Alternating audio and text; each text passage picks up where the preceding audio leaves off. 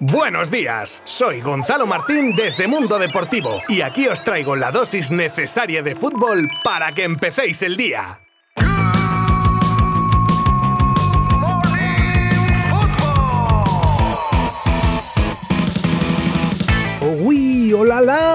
Tour Eiffel, omelette croissant. Bueno, un clásico, ¿no? Cuando ibas con tus amiguetes de vacaciones por ahí de ligoteo y te encontrabas con una persona de otro país, decirle palabras random de, de su país de origen y nombres de futbolistas. Eso siempre funcionaba. En fin, que ha quedado claro con mi excelso francés qué equipo se va a medir a España en la final de la UEFA Nations League, ¿no? Vaya final que nos espera el domingo y vaya partido que nos brindaron ayer Francia y Bélgica en uno de los partidos de selecciones más bonitos que recuerdo en mucho tiempo, con una parte para cada equipo y un final de partido de infarto. La primera fue para Bélgica que se marchaba con dos goles de ventaja al descanso, goles de Lukaku y Carrasco, y una segunda parte con una Francia volcada al ataque hasta que consiguió abrir su lata particular con un golazo de Benzema a la media vuelta que espoleaba a su selección y conseguían empatar por medio de Mbappé después de un claro penalti cometido sobre Griezmann. Ya con el 2 a 2 se vio un final de partido con un toma y daca constante con un gol anulado por fuera de juego de Lukaku y acto seguido el definitivo 2 a 3 tras un golpeo maravilloso de Teo Hernández desde el área grande que tocaba a Courtois sin llegar a poder despejar el balón de tal manera que el equipo de Deschamps le ha dado la vuelta al partido y se planta en una final que se jugará en San Siro el domingo ante la selección española de Luis Enrique. La irrupción de Gaby en el panorama futbolístico ha traspasado fronteras tras el partido del otro día de la selección, y leyendas como Demetrio Albertini analiza este hecho diciendo que Gaby es una excepción, es Francesco Totti por llamarlo así. Con estas palabras aprovecho a criticar un poco que en Italia se valora más la experiencia y que el talento no tiene edad, algo de lo que peca el fútbol italiano tardando más en dar oportunidades a jóvenes talentos, algo que según Albertini no pasa en España. Laporta ha retomado conversaciones amistosas con Xavi Hernández en los últimos días. Ha ratificado a Kuman, pero digamos que por si acaso quiere estrechar lazos con el ex azulgrana, con la excusa además de que juega a finales de octubre la final de la Copa del Emir, uno de los títulos más prestigiosos a los que puede aspirar su actual equipo, el Al-Sad. Kuman sigue, pero alguno parece que quiere tener las espaldas cubiertas por lo que pueda pasar es hablar de que Sterling sonaba para reforzar al Barça en invierno y al día siguiente, zasca. Casualidades de la vida. The Sun saca la noticia de que el City no venderá a Sterling y que además acabará renovando con el equipo inglés, a pesar de que las negociaciones están ahora mismo estancadas. El extremo sería un refuerzo de lujo para el Barça y podría intentar su fichaje en junio cuando su precio sea más asequible al entrar ya en su último año de contrato. Siempre claro está que no acabase renovando con el equipo de Guardiola.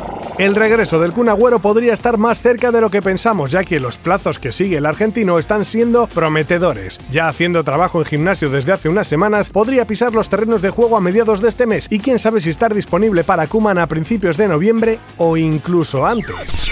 Messi salió entre lágrimas de Barcelona y aterrizó en París con la mejor de sus sonrisas, y esas sensaciones las ratifica ahora en una entrevista a France Football, donde reconoce abiertamente que no se equivocó de la decisión tomada, añadiendo que está en el mejor lugar para poder ganar la Champions un nuevo jeque aterriza en la Premier. De esta manera, el Fondo de Inversión Público de Arabia Saudí ha comprado el Newcastle por la nada despreciable cifra de 353 millones de euros, convirtiéndolo así en el club con mayor capital del mundo. El presidente del fondo y príncipe, Mohammed bin Salman, ha dicho que no controlará el club, que invierte el dinero como un ente aparte. La venta es una operación redonda para salvar al equipo y cuenta según una encuesta con el 93% de apoyo de los aficionados, noticia que cae como agua de mayo teniendo en cuenta que el equipo se encuentra actualmente penúltimo de la competición.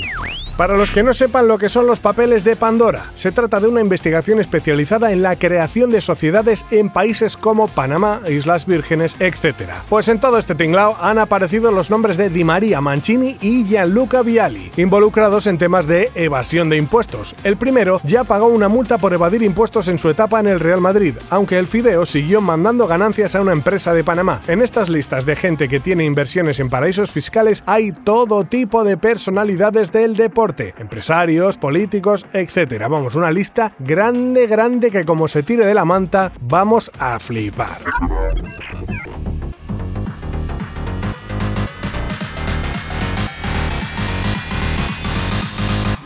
Y me despido. Este fin de semana no hay Liga Santander, pero ojo, tenemos mucho fútbol con los partidos clasificatorios para el Mundial de Qatar. Y también tenemos jornada de la Liga Smartbank. Y por supuesto, el domingo, los partidos por el tercer y cuarto puesto y la gran finalísima de la UEFA Nations League como broche de oro. De todo esto y mucho más os mantendremos informados desde nuestra web mundodeportivo.com y nuestras redes sociales. ¡Buen fin de semana!